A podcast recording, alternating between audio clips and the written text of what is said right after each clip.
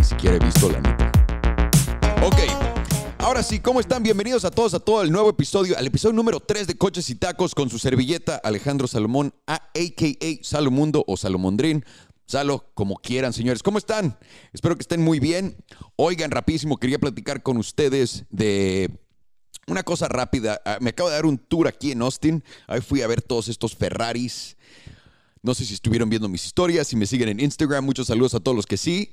Eh, ¡Wow! ¡Wow, wow! Les voy a decir, honestamente, después de todo lo que he estado platicando de Ferrari, me fui a ver unos cuates que obviamente son muy fans de Ferrari y, y no les voy a decir mentiras. Me seducieron entre al mundo de Ferrari. No les puedo decir de otra manera. Les voy a decir por qué. Me, me hicieron esta pregunta. Bueno, ¿qué no está intentando todos los otros güeyes que hacen coches McLaren, Mercedes, todos, volverse un- una marca exclusiva y solo venderle a ciertas personas, ¿no? Me quedé claro, pues sí, sí es lo que están haciendo. Pero ¿cuál de ellos de verdad tiene la historia y el valor para poder hacer eso? Me quedé pensando, sí, no, honestamente no. Lo que pasa es que los nuevos coches son buenísimos, sí. Pero lo que se va a valor cuando estás viendo cuánto cuesta un, McLaren, un Porsche normal comparado con un Ferrari, la diferencia es bastante grande. Entonces me empecé a preguntar, no más, hmm, estos güeyes tienen un punto.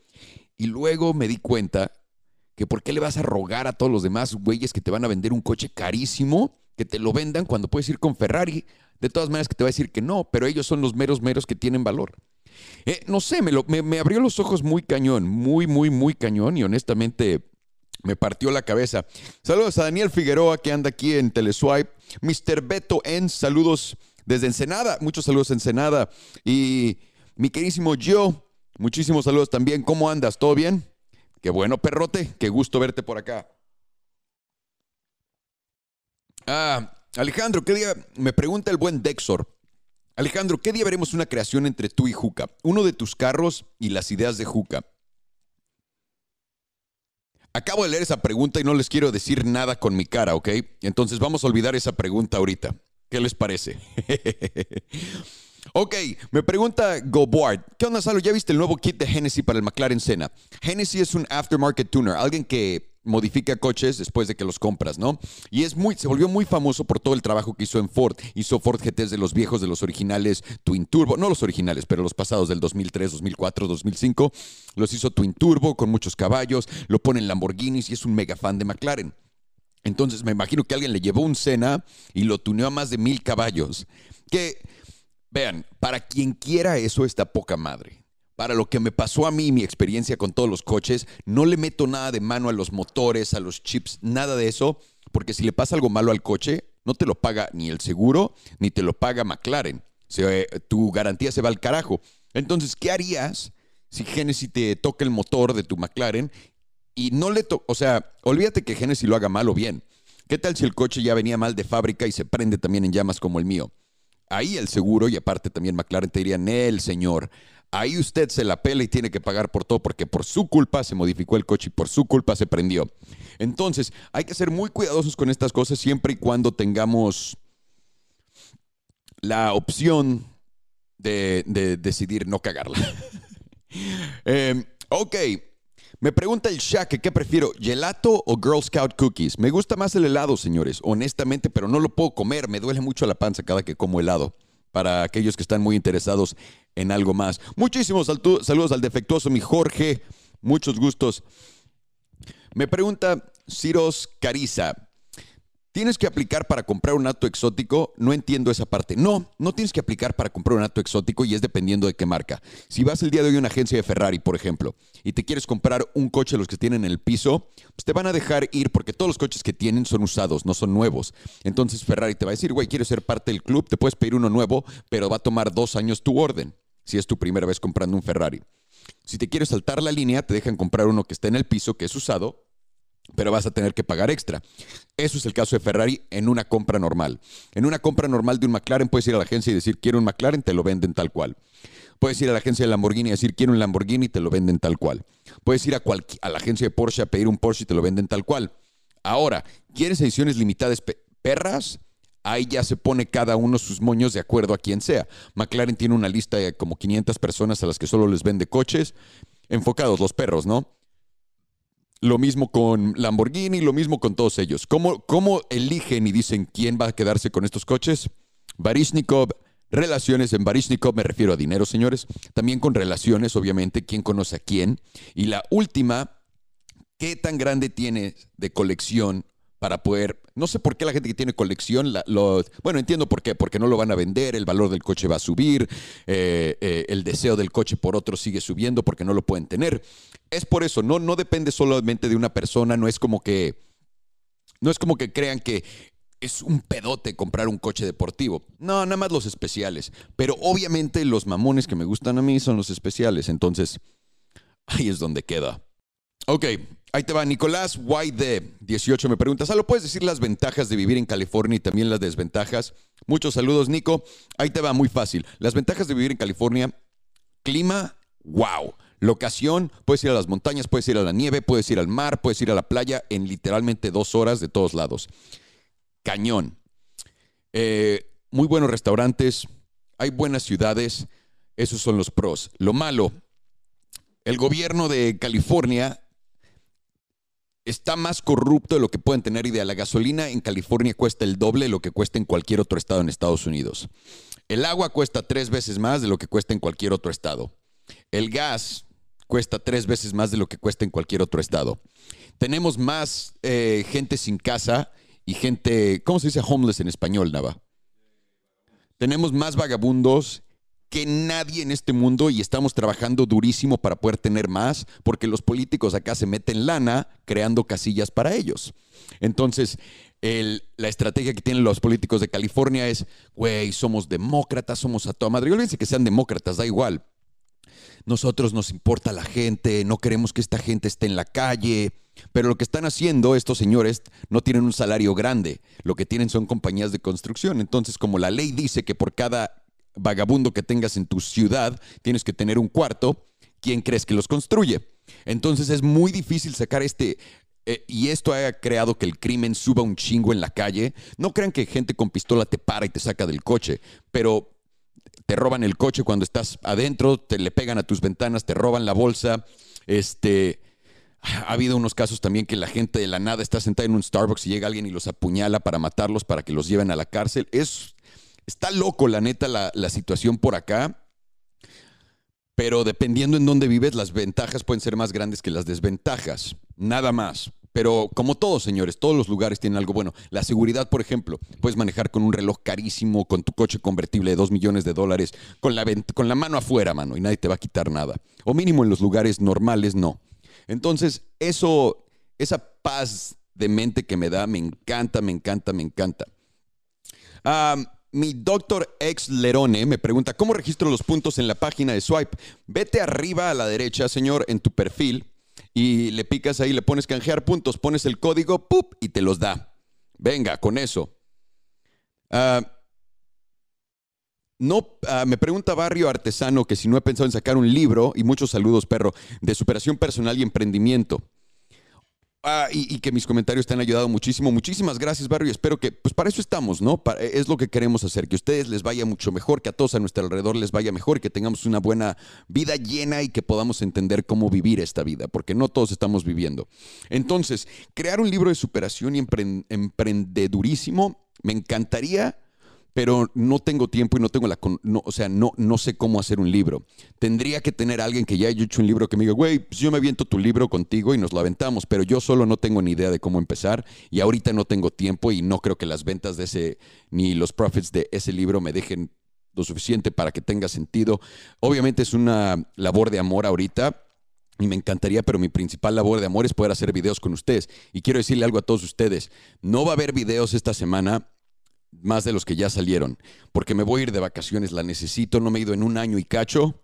Mi mujer y yo estamos acabados, señores, acabados. Nos la merecemos, vamos a regresar y tenemos una nueva estrategia de contenido. Vamos a cambiar todo al 2.0, que es lo que sigue, con todo lo que les gusta ya, que ya existe, que existe en el canal. Más aparte vamos a agregar historias buenísimas, programas y muchas más cosas. A mis cuates de Teleswipe les tenemos muchas sorpresas también y queremos empezar varios shows. Entonces, lo van a empezar a ver poco a poco, señores, pero empezando la próxima semana, no esta, la que sigue, nos vamos a ir con todo encima y van a hartarse de, de Alejandro, se los juro por mi vida. Mm. Veamos. Veamos, señores. Andamos leyendo preguntas. Gracias a todos los que están acá. A mi sicario, Diner96, saludos hasta Colombia. Daniel Vega, Cartito, saludos hasta la Baja California Sur, señora, La Paz. Ok, BDGZ me pregunta, ¿cómo elijo mi carrera universitaria? Es muy fácil. Si tienes una pasión, algo que te llame la atención, algo que de verdad seas curioso, que quieras aprender, que quieras volverte mejor en, vea esa carrera. Si no tienes nada de pasiones, si no nada más estás yendo a la universidad porque tienes que ir a la universidad, mucha suerte con todo. porque nada más vas a ir a perder el tiempo. Lo, que podrías hacer es conocer gente y también para el futuro. Pero si nada más estás echando desmadre dos, tres, cuatro años en lo que estás yendo a la escuela sin hacer nada importante, todos tus amigos que la rompen después no te van a voltear y decir, a huevo, ese güey era muy chingón, voy a contratarlo a él. ¿Por qué? Pues porque no es cierto, nada más estabas de pedo toda la universidad. Entonces, ¿Cómo eliges tu carrera universitaria? Algo que de verdad te apasione, porque es muy fácil. Cuando te cansas de algo, cuando venga un problema, y si estás estudiando algo que odias, no vas a querer ni resolver el problema y te vas a meter en un círculo de, de miseria culero. Es como estar en una mala relación. Y es lo que mucha gente no entiende. Se avienta en una carrera diciendo, va, pues voy dos años, cuatro años. Es como estar en una mala... O sea, tú dirías hoy, Piensa en la mujer o en el hombre, dependiendo que te guste, que te guste más, pero que es una mierda de persona. Que, que lo conozcas, que digas, verga, esa persona es tóxica de madre, pero puff, cómo me gusta. Y dirías, irías una, tendrías una relación con esa persona por cuatro años sabiendo lo pinche loca que está. Si la respuesta es sí, están muy mal, señores. Mi respuesta es no. Entonces, es muy importante que tengamos eso en la cabeza. No tenemos por qué complicar la vida y hacerla más miserable por otros. No hay por qué. Entiendo la importancia a los padres del valor de la universidad, pero también nuestros papás eran los dones que nos ponían en esas resbaladillas de metal cuando hacía un calor del carajo todas oxidadas para que nos cortáramos y que amáramos la espalda cuando eran niños y ellos nos están diciendo que es mejor para nosotros hoy. Entonces, dense perspectiva siempre de lo que van a hacer, de lo que está pasando y por qué lo están haciendo. Y ya después háganlo. No, no se avienten de la nada sin pensar porque pueden entrar a una, una etapa de cuatro años de miseria y es lo que quieren. ¿No preferirían estar contentos cuatro años? Es lo que, lo que yo haría. Ah, mi Nicolás, why Telesoy para tener más creadores de contenido. Es correcto, es muy correcto. Vamos a tener muchos más creadores acá muy pronto. Hemos estado esperando por algo que no les voy a decir, pero ya está aquí. Entonces, Ah, la emoción, señores, la emoción se viene con todo. Eh, ok, Michael ah, o Michael BG me pregunta, ¿qué opinas del emprendimiento? Honestamente, me encanta el emprendimiento y lo odio al mismo tiempo. Me encanta el hecho de poder hacer lo que quiera, me encanta el hecho de poder tomar las riendas de lo que quiero hacer, de mi vida, de mi carrera, de cosas que me apasionen y aventarme. Lo malo del emprendimiento es todos los putazos que te tienes que dar para poder salir adelante. No es como que la primera cosa que vas a hacer va a, servir, no es que la segunda, no es que la tercera, va a tomarte varias y varias. Yo le digo a, a mis cuates, siempre que nos metemos a un negocio nuevo, nos va a tomar cinco años ser maestros de este negocio. Y en el quinto es cuando vamos a hacer dinero. ¿Están dispuestos a aventarse esta carrera conmigo de cinco años, cuatro jodidos y uno chingón? Y de ahí para arriba. Y eso sí pega. Y es muy duro encontrar gente que sea que tenga la capacidad y que pues, se la rife, porque es demasiada chinga, señores. Demasiada chinga. Eh, pero bueno, es lo que opino del emprendimiento. Es muy personal para todos, no es para todos y no espero. También yo creo que la sociedad le ha puesto mucho, mucho valor a ser emprendedor, cuando honestamente no es para todos y cuesta mucho trabajo, señores. Y hasta gente que son, ponte tú, diseñadores, que quieren volverse gente de negocios, se van a meter un negocio y querer aprender de negocios, como son diseñadores, se van a olvidar de ser diseñadores y se van a intentar meter al negocio y van a cagarte todo el negocio. Es difícil, es muy difícil encontrar el balance y es muy difícil hacerlo correctamente y es muy difícil entender que tienes que pasar por muchos abajos antes de ir arriba. Pero la gente quiere volverse rica hoy, A ver, mi, mi Gabo Art me pregunta, ¿cuál ha sido el mayor golpe de tu vida? ¿A qué te refieres con golpe? ¿Bueno, malo, positivo, negativo? ¿Qué pedo? Ah, G. Lord, ¿qué me recomendarías para ser una persona independiente?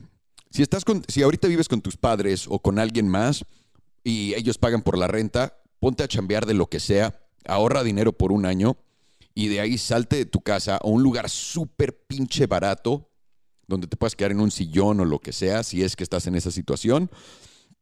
Trabájales ahí, también sigue chingándole otro año, ahorra dinero hasta que puedas rentar algo y entiendas cómo funciona el mundo del, de ser independiente, cómo hacer dinero, cuál es la responsabilidad de vivir solo. Porque en México y en los países latinos no tenemos esa cultura de, pues mi hijo que se va a la verga a los 18 y que vaya a estudiar a no sé dónde.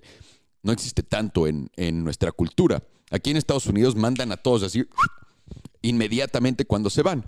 ¿Cuál está mejor? Honestamente, todos tienen sus pros y sus cons, pero es dependiendo de qué tipo de persona seas, te va a satisfacer más o menos cada una de estas opciones, de acuerdo a qué te hace feliz a ti.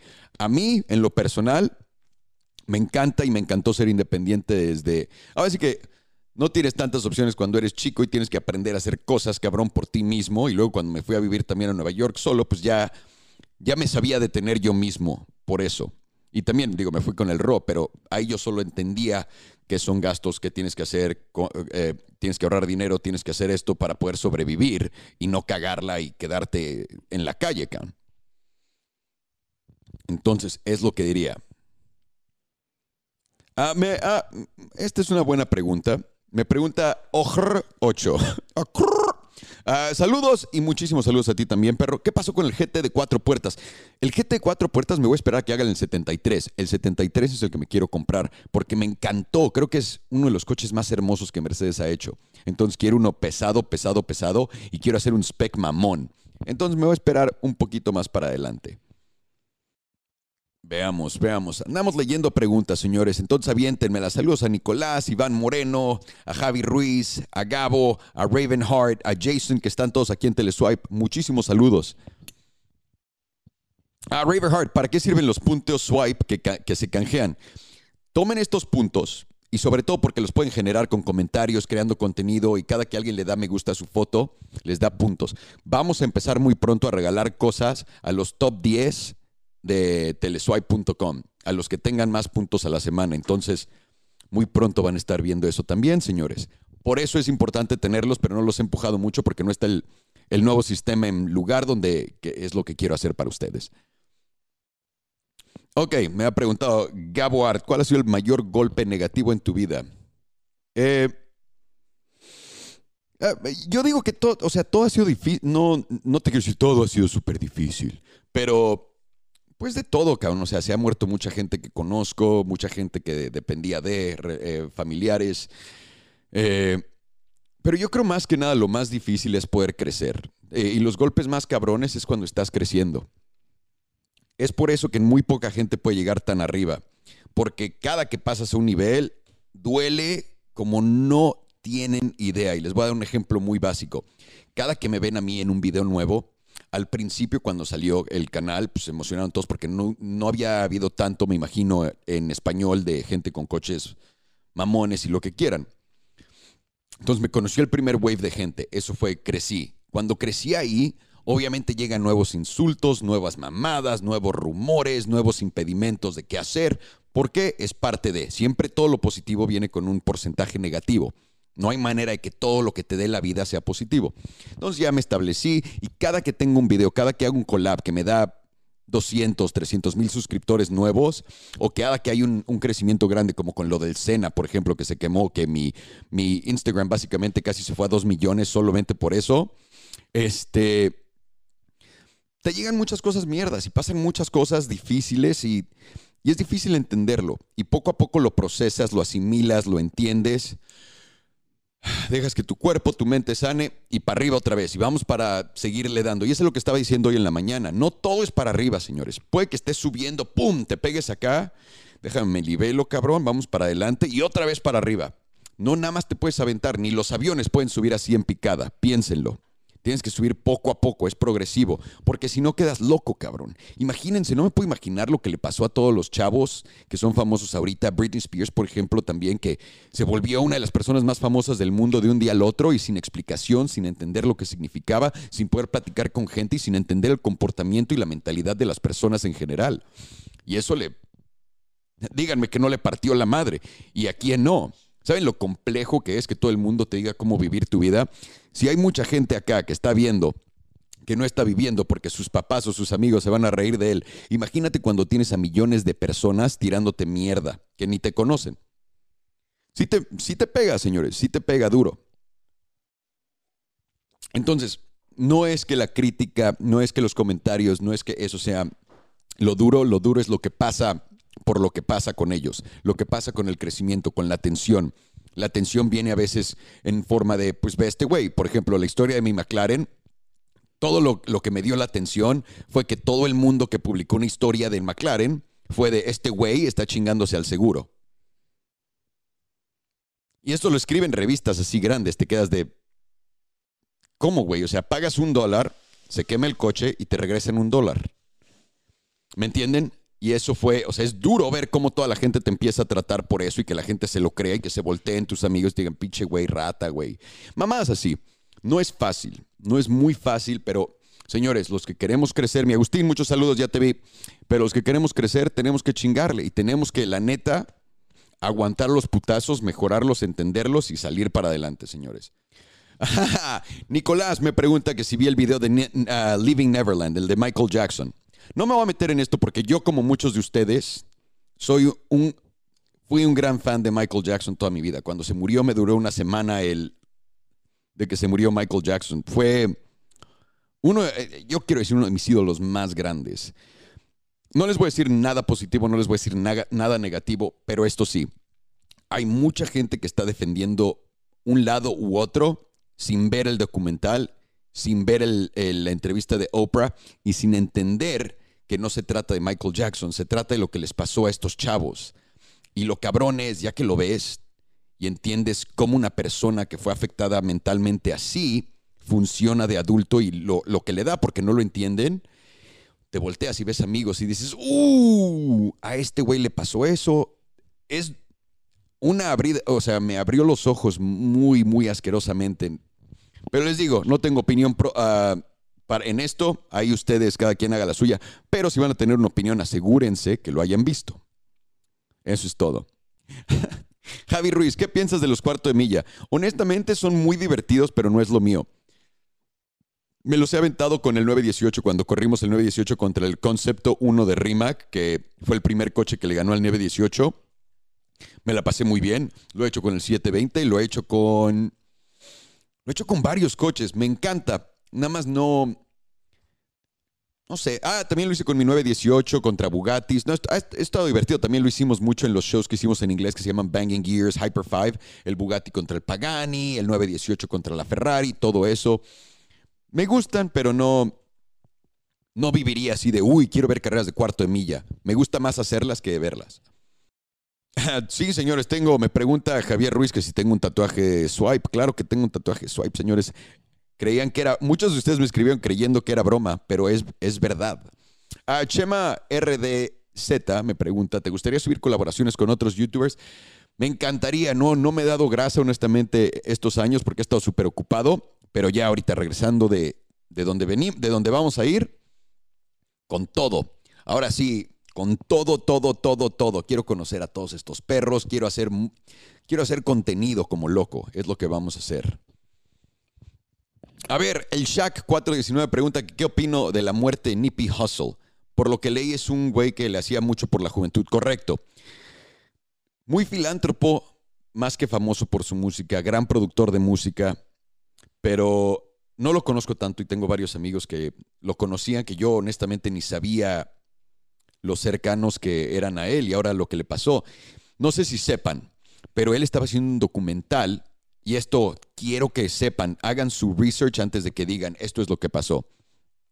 Estaba haciendo un documental donde en los 70s, 80s hubo un doctor que curó a siete personas de SIDA. Literalmente los curó.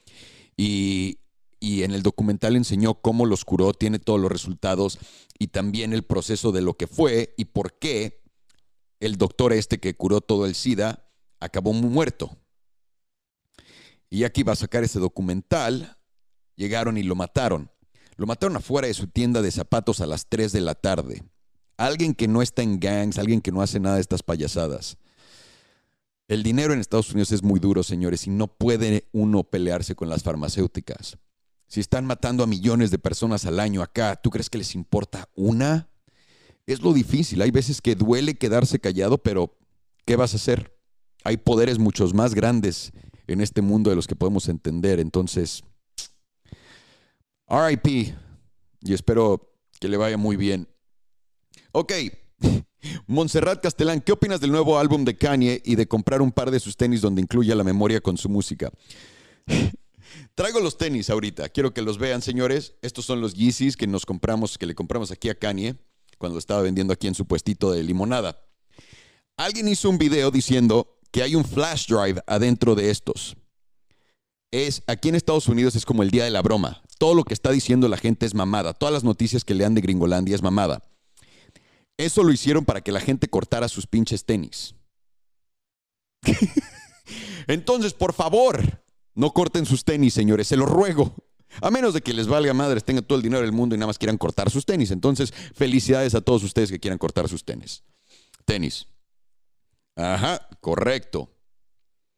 Correcto. Veamos, andamos leyendo, señores, a ver. Mm. Héctorín 22MH, ¿cómo es ser productor de cine? Imagínate construir una compañía donde viene de una idea antes del guion, a poner toda la idea en papel, el guion, planear cómo ejecutar la idea, preproducción, realizar toda la producción de ese producto, que es la producción de la película, contratas a toda esta gente y eres responsable del seguro, de los pagos, de todo, de todo. Y después de que acabas, la sacas y de ahí a empezar otra compañía de cero. Eso es lo que es ser productor de cine. Si eres productor de verdad que produce. Si eres productor ejecutivo y nada más te sientas acá, cortas un cheque o haces trabajo. Porque yo también he sido productor ejecutivo en varias donde o corté el cheque o ah, el último deal que hice de películas, me, eh, un amigo llegó y me dijo, güey, quiero hacer tres películas de televisión. No hay bronca. Le escribí a una compañía que tiene dinero en otro país, lo conecté con mi cuate, eh, sacamos tres conceptos y de ahí le dieron dinero para tres películas y todo. Ahí fue nada más productor ejecutivo. No hice nada más que conectar todo esto y poner el deal junto. Entonces no me molesta que me paguen solamente por hacer un par de horas de trabajo y llevar un buen crédito. Me gustó mucho ser productor de cine, pero se me perdió muchísimo el por qué lo estaba haciendo. Lo hice porque me encantaba contar historias, lo hice porque quería yo contar mis historias y acabé trabajando para otros. Acabé trabajando para las televisiones, acabé trabajando para los estudios de televisión y acabé trabajando para inversionistas acabé, la única película que hice para mí fue una comedia donde me visto de Jean-Claude Van Damme y me llamo Jean-Claude Sánchez. Y me la pasé poca madre, me gasté 100 mil lanas de mi dinero que perdí todas, pero me la pasé muy cabrón, honestamente. Y no fue por dinero, lo hice nada más por el, el amor a poder hacer eso. Y eso fue lo que me di, me, me empezó a tocar de, en la cabeza de deberías de hacer más cosas de estas, deberías de hacer más cosas de estas. Y por eso ahorita estar en YouTube me encanta tanto, porque puedo hacer exactamente eso, puedo hacer yo mi película y enseñárselas diario y ustedes la ven y van a verlo más que mis películas, honestamente. Entonces, gracias, señores. Gracias por la por el apoyo y por verlos. Veamos. Andamos leyendo preguntas, señores, para todos ustedes. Ah, ok, me pregunta barra explícita, ¿qué tipo de contenido buscas para Teleswipe? Quien esté viendo esto, si eres un creador, estás ya en YouTube, no les estoy diciendo si quieres empezar. Ojo, ojo, no si quieres empezar.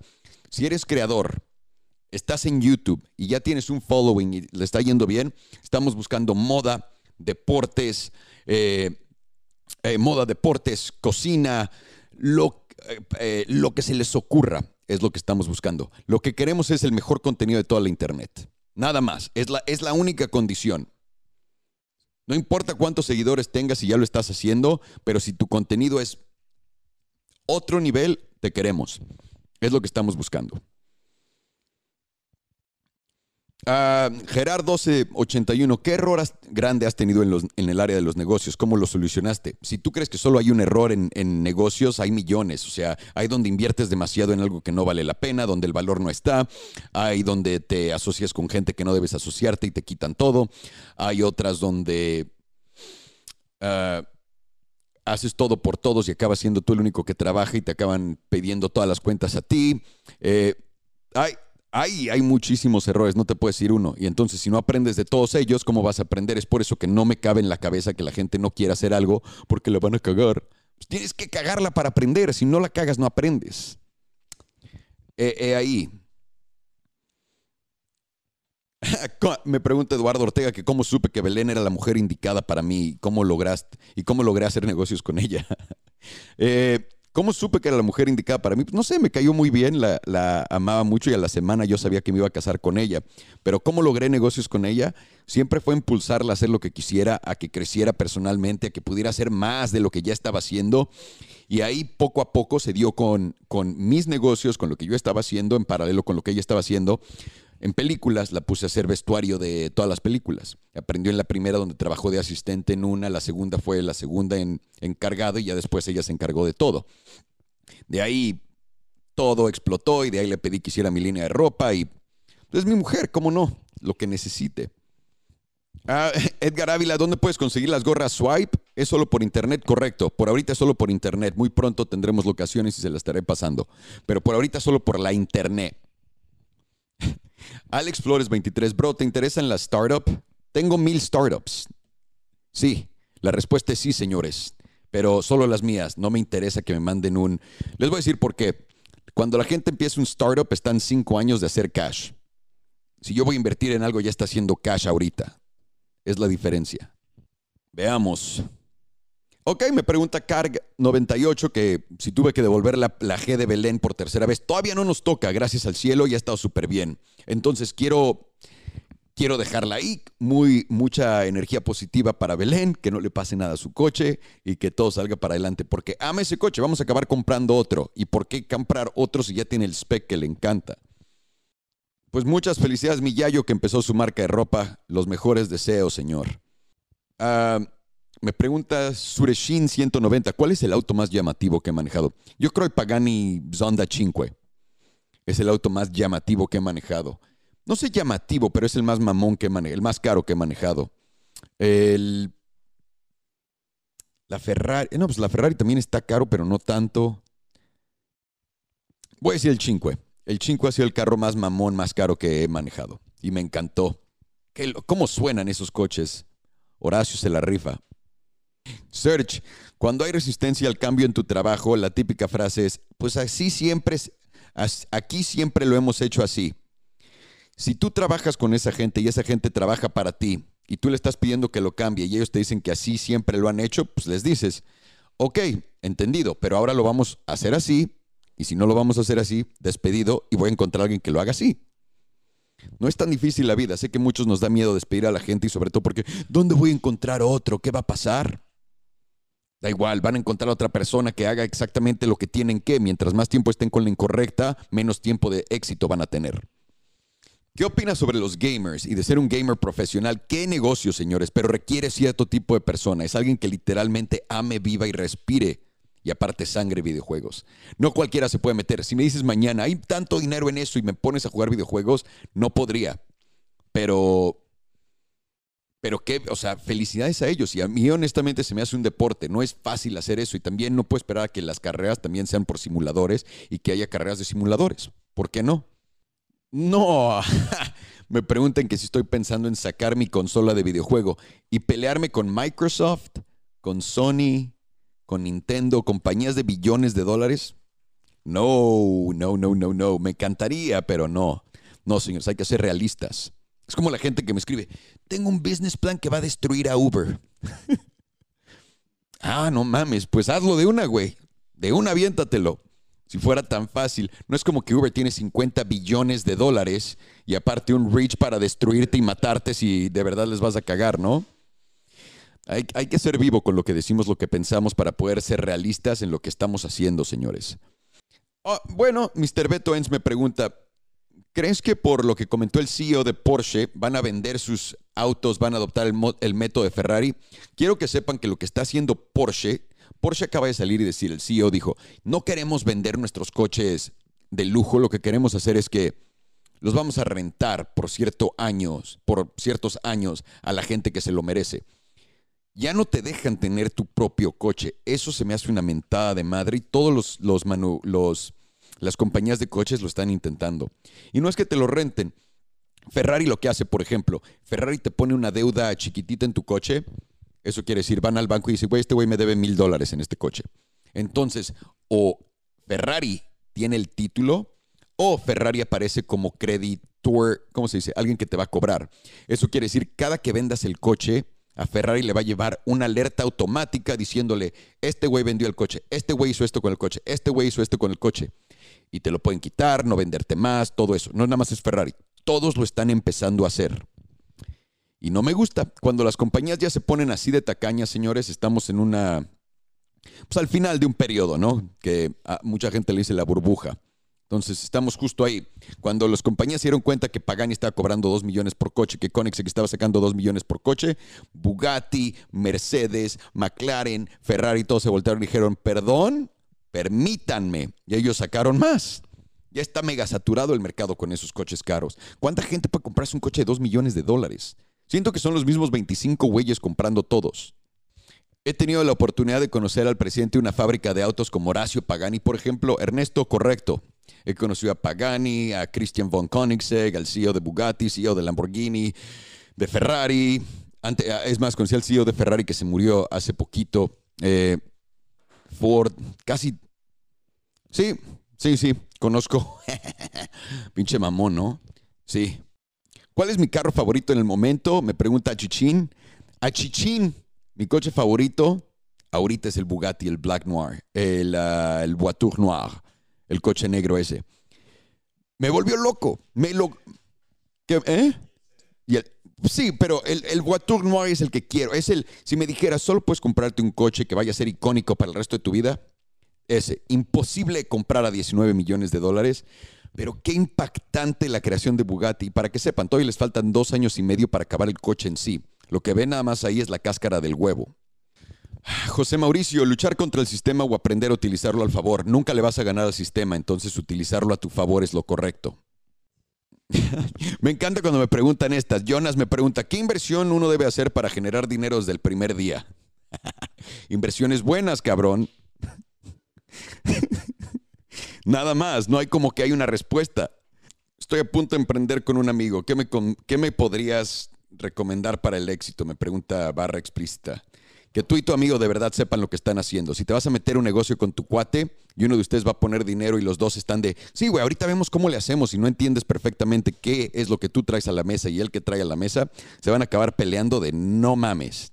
Entonces, asegúrate que sabes perfectamente lo que estás haciendo y lo que él está haciendo y que no haya peros, porqués y todo bien cubierto. Es lo que yo sugeriría. Señores, me voy a quedar tres minutitos más antes de que me tenga que ir, que tengo que hacer mil millones de cosas antes de hacer lo que tengo que hacer. Pero ha sido un gran placer estar aquí con ustedes leyendo buenas preguntas el día de hoy que trajeron, ¿eh? Me gustó. Me gustó. Entonces vamos a ver un último slew de, de preguntas, a ver qué pex. Muchos saludos a Venezuela y todo el cariño del mundo a Venezuela. No quiero platicar de qué recomiendo. O sea, es muy triste lo que le está pasando a la gente de Venezuela. Todo el apoyo del mundo y obviamente me gustaría más que poder decirles que puta, todo el apoyo, pero uno solo puede hacer eso. Pero bueno, señores, los voy a dejar. Me voy a, me voy a, me voy a ir a, chingarle. Les mando un abrazote. Gracias a todos los que vinieron para el, tercer show de coches y tacos. Se les aprecia, señores. Los vamos a estar viendo muy pronto y la próxima vez que nos veamos para uno de estos, se va a poner buena la cosa. Les mando un abrazote, cuídense mucho y gracias por su tiempo.